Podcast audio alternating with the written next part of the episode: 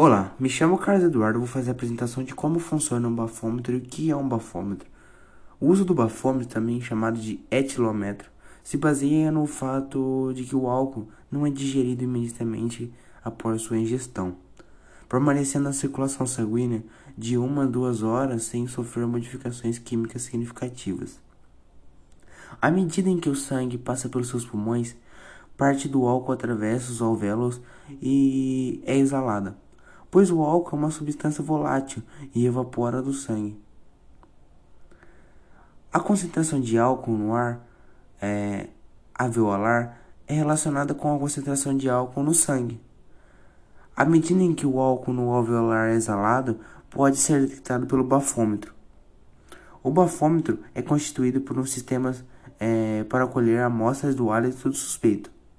Os dois frascos de vidro com mistura para reação química e fotocélulas ligadas a um medidor que se avalia a mudança de cor causada pela reação.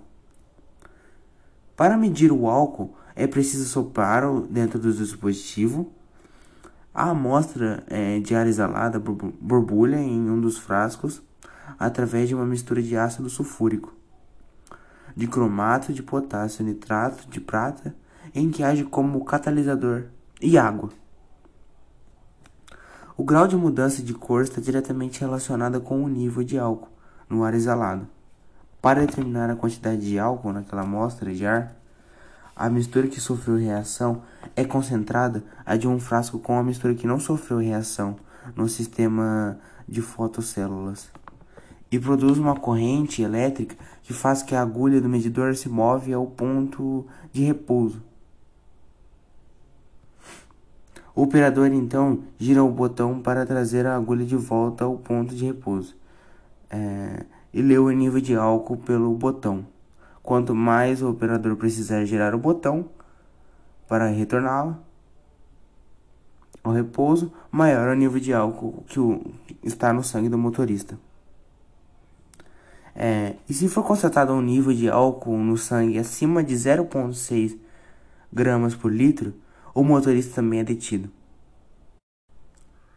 A legislação atual não admite que dirija com com qualquer quantidade de álcool no sangue, ou seja, lei seca. Considerada um auto dirigir com qualquer concentração de álcool no sangue seja uma infração gravíssima, podendo levar pontos na carteira e retenção de veículos além de multas.